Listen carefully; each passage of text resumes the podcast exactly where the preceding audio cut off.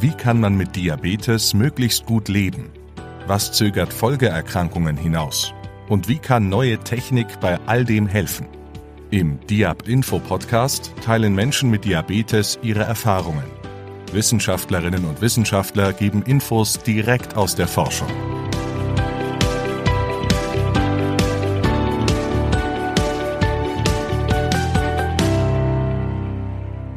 Und herzlich willkommen zu einer neuen Diab Info Podcast Folge. Bei uns dreht sich heute alles um das Thema Schwangerschaft bei bestehendem Diabetes und hierzu haben wir Frau Professor Schäfer-Graf eingeladen, die Fachärztin ist für Gynäkologie und Geburtshilfe sowie auch Diabetologin und bereits an zahlreichen Publikationen zum Thema beteiligt war, darunter auch maßgeblich beteiligt war an der ähm, Leitlinie Diabetes und Schwangerschaft. Hallo Frau Professor Schäfer-Graf und schön, dass Sie heute da sind. Ja, hallo. Beginnen würde ich ganz gerne mit, ähm, ich nenne es mal Basiswissen von der Schwangerschaft mit Diabetes, denn unabhängig vom Diabetes-Typ ist die Kombination Schwangerschaft und Diabetes heutzutage ja möglich, aber doch herausfordernd. Warum ist das so? Wie verändert sich der Körper bei einer Schwangerschaft? Das ist physiologischerweise die Insulinempfindlichkeit in der Schwangerschaft sehr herabgesetzt. Das heißt, ähm, dementsprechend verändert sich auch der Stoffwechsel für die Glukoseverstoffwechslung. Das ist dadurch bedingt, um es zu vereinfachen, die Schwangerschaftshormone, die wir brauchen, damit die Schwangerschaft überhaupt intakt bleibt und das Kind wächst und die Plazenta wächst, die arbeiten gegen das Insulin. Sind also insulinkonträr, sagen wir. Und deshalb ähm, brauchen die Frauen in der Schwangerschaft so viel mehr Insulin als vorher. Und das erfordert eine ständige Anpassung und eine ständige intensive Auseinandersetzung äh, mit dem Diabetes. Und das ist eine Herausforderung. Das Therapieziel ist es in dem Fall ja auch für Personen mit Diabetes den Blutzuckerspiegel in einem ganz bestimmten Bereich zu halten. Das ist aber natürlich nicht immer einfach. Was passiert denn mit den Blutzuckerwerten des Kindes im Bauch, wenn die Blutzuckerwerte der Mutter zu niedrig sind, zu hoch sind oder allgemein schwanken? Sie müssen sich vorstellen, das ist ein geschlossenes System. Der Blutzucker von der Mutter geht über die Plazenta, über die Nabelschnur direkt zum Kind. Und die Natur hat es so eingerichtet, dass wir einen Gradienten haben zum Kind. Und deshalb haben die Kinder zum Teil höhere Zuckerwerte als die Mutter. Das ist so eingerichtet, damit das Kind immer optimal gesorgt ist. Was normalerweise ganz toll ist und auch dem Kind zugute kommt, aber, aber beim Diabetes hat es den Nachteil, dass das Kind ebenfalls zu hohe Zuckerwerte hat, wenn die Werte der Mutter zu hoch sind. Und Sie müssen sich hier vorstellen, das ist, ein, das ist ein kleines Wesen, eine kleine Bauchspeicheldrüse, die ganz viel Insulin produzieren muss, um irgendwie die Glucose, die da ankommt, zu verstoffwechseln. Das führt auf Dauer dazu, dass dieses Organ sich eher erschöpft. Wir sehen richtig im Tiermodell, dass da auch Areale irgendwann gar nicht mehr funktionieren. Und was wir sehen als Geburtsmediziner im Ultraschall und auch später nach der Entbindung, ist, dass die Kinder übermäßig groß werden. Wird eben auch ganz viel Unterhautfettgewebe.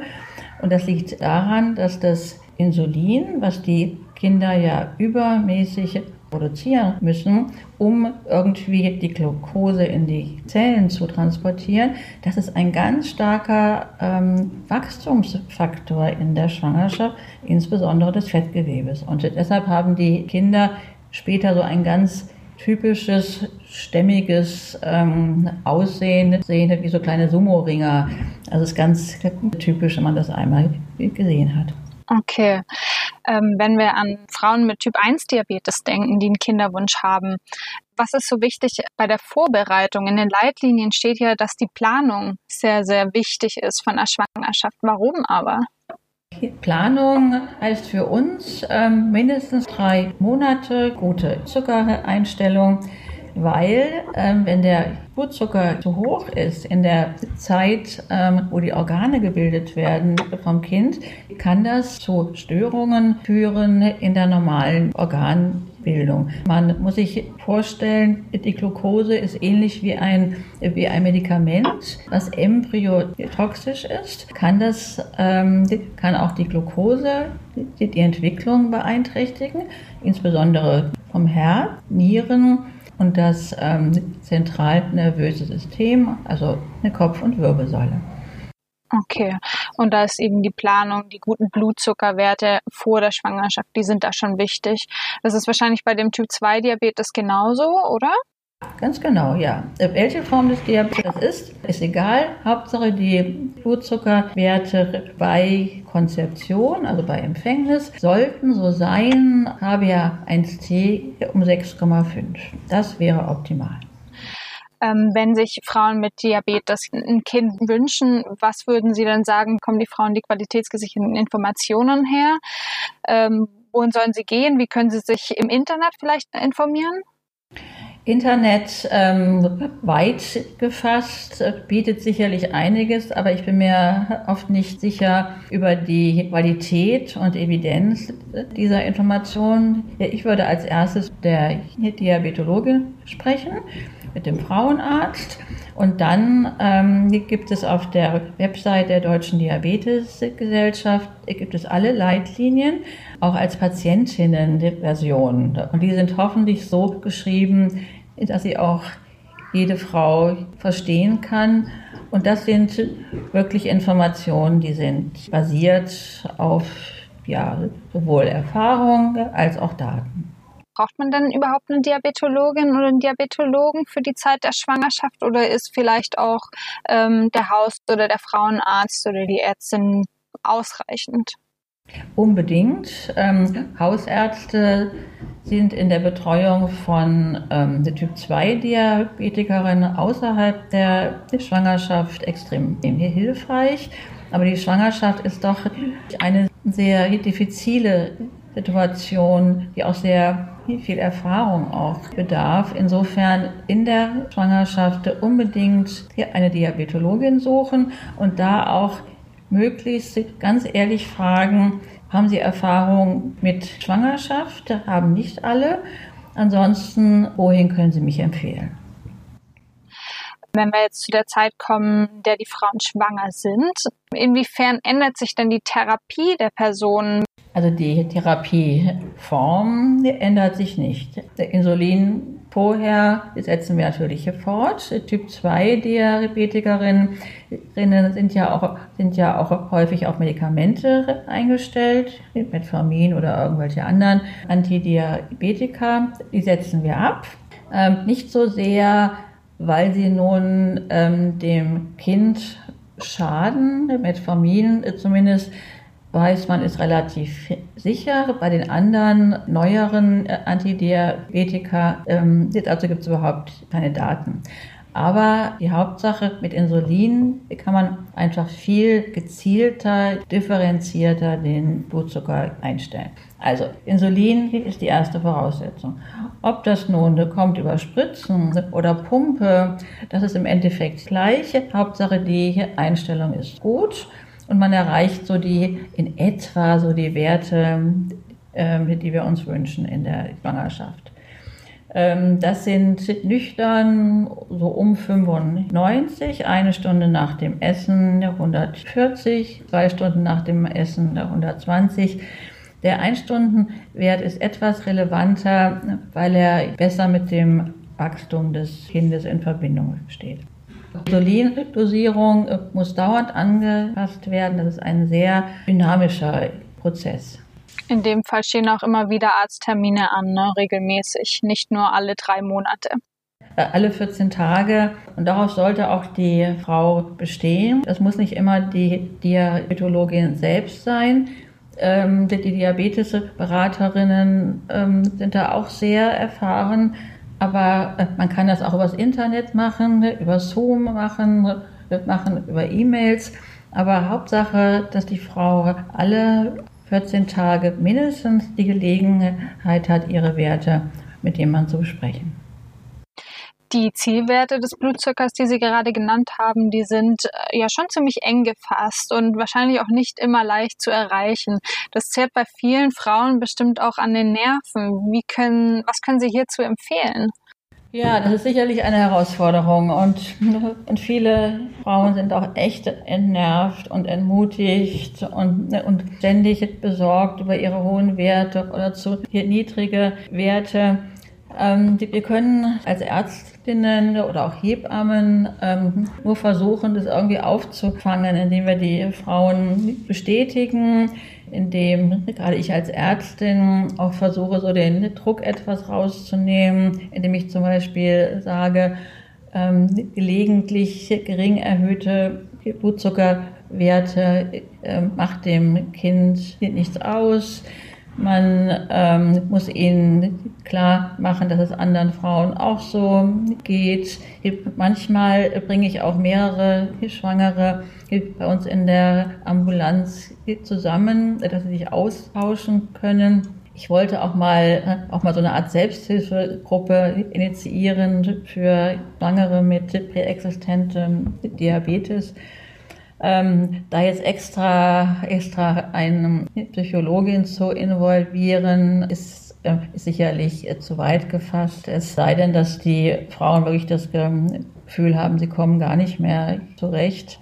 Ja, immer wieder ermutigen, immer wieder lo loben, immer wieder auch anerkennen, dass es schwierig ist viele Ultraschalle auch, um das Kind zu zeigen und zu zeigen, es wächst normal, es hat einen Herzschlag, es ist alles in Ordnung. Ja, und so irgendwie äh, mit durch die Schwangerschaft führen. Besteht denn bei Frauen mit Diabetes ein besonderer Bedarf an Nahrungsergänzungsmitteln während der Schwangerschaft? Folsäure auf jeden Fall, wegen des erhöhten Risikos für Wirbelsäulendefekte und Defekte im Bereich des zentralen Nervensystems. Folsäure soll ja alle Frauen nehmen, unbedingt, auch schon vor der Konzeption. Manche Leitlinien sagen, dass Frauen mit Diabetes eine doppelte Dosierung nehmen sollten. Dem kann ich nicht ganz so folgen, aber Folsäure hat sicherlich ähm, für unsere Diabetikerinnen ähm, nochmal eine besondere Bedeutung. Ansonsten die ganz normalen Supplemente, äh, ja, einfach so ein, so ein Schwangerschaftsmultivitamin, das ist sicherlich ausreichend. Frauen, die schwanger sind und sich Insulin spritzen, egal mit Insulinpumpe oder Insulinpen, da kann es ja doch ein bisschen unangenehm werden, denke ich, mit dem dicken Bauch. Ähm, ist es trotzdem möglich, weiterhin Katheter am Bauch zu legen oder sollte das dann eher an der Hüfte, am Oberschenkel sein? Ähm, die meisten Frauen haben den Katheter am Bauch. Ähm, das stört eigentlich auch nicht. Ganz, ganz schlanke Frauen haben natürlich Angst, dass sie dann das Kind beschädigen. Aber, ähm, aber zwischen, zwischen Bauchdecke und Gebärmutter ist immer, äh, immer noch viel Platz, dass, auch, dass man da auch den Schlauch platzieren kann vielleicht im Laufe der Zeit ein bisschen nach hinten, Richtung, Richtung oberes Gesäß ist vielleicht angenehmer. Ähm, und während, der, äh, während des Kaiserschnitts platzieren bei uns die Frauen die Pumpe am Oberarm und die läuft dann auch mit. Okay, interessant. Ähm, Sport oder besser gesagt körperliche Aktivität ist ja während der Schwangerschaft auch nach wie vor sehr wichtig. Ähm, wie funktioniert das aber mit den, mit den niedrigen Zielwerten, sage ich mal? Ähm, jeder Sport hat ja Einfluss auf die Blutzuckerwerte und so kann man schnell im Unterzucker landen. Haben Sie da Tipps, wie körperliche Aktivität besser gelingen kann? Erstmal sind Ausdauersportarten günstiger. Ähm, das lässt sich auch leichter mit der Blutzuckereinstellung verbinden, also Schwimmen, Fahrradfahren, Spazieren gehen. Ja, und jede Frau äh, muss selbst sehen, ähm, wie viel Kohlenhydrate verbraucht sie wie trainiert ist sie auch und entsprechend unbedingt vorher und nach der sportlichen Aktivität Blutzucker messen, äh, immer was dabei haben, dass sie auch im Notfall irgendwas hat, um abzubeißen, vielleicht eine Banane oder so, und nicht ganz so niedrig in den Sport hineingehen. Aber da gibt es keine Einstellung, die für jede Frau gilt. Ja, jede Frau ist anders und jede Frau kennt wahrscheinlich ihren Körper auch am besten. Ganz genau, das hoffe ich zumindest, ja. Mhm. Und somit sind wir am Ende des ersten Teils unserer Folge zu dem Thema Schwangerschaft bei bestehendem Diabetes. In zwei Wochen veröffentlichen wir den zweiten Teil der Folge, in der es nicht zuletzt um die Entbindung und um die Zeit danach geht.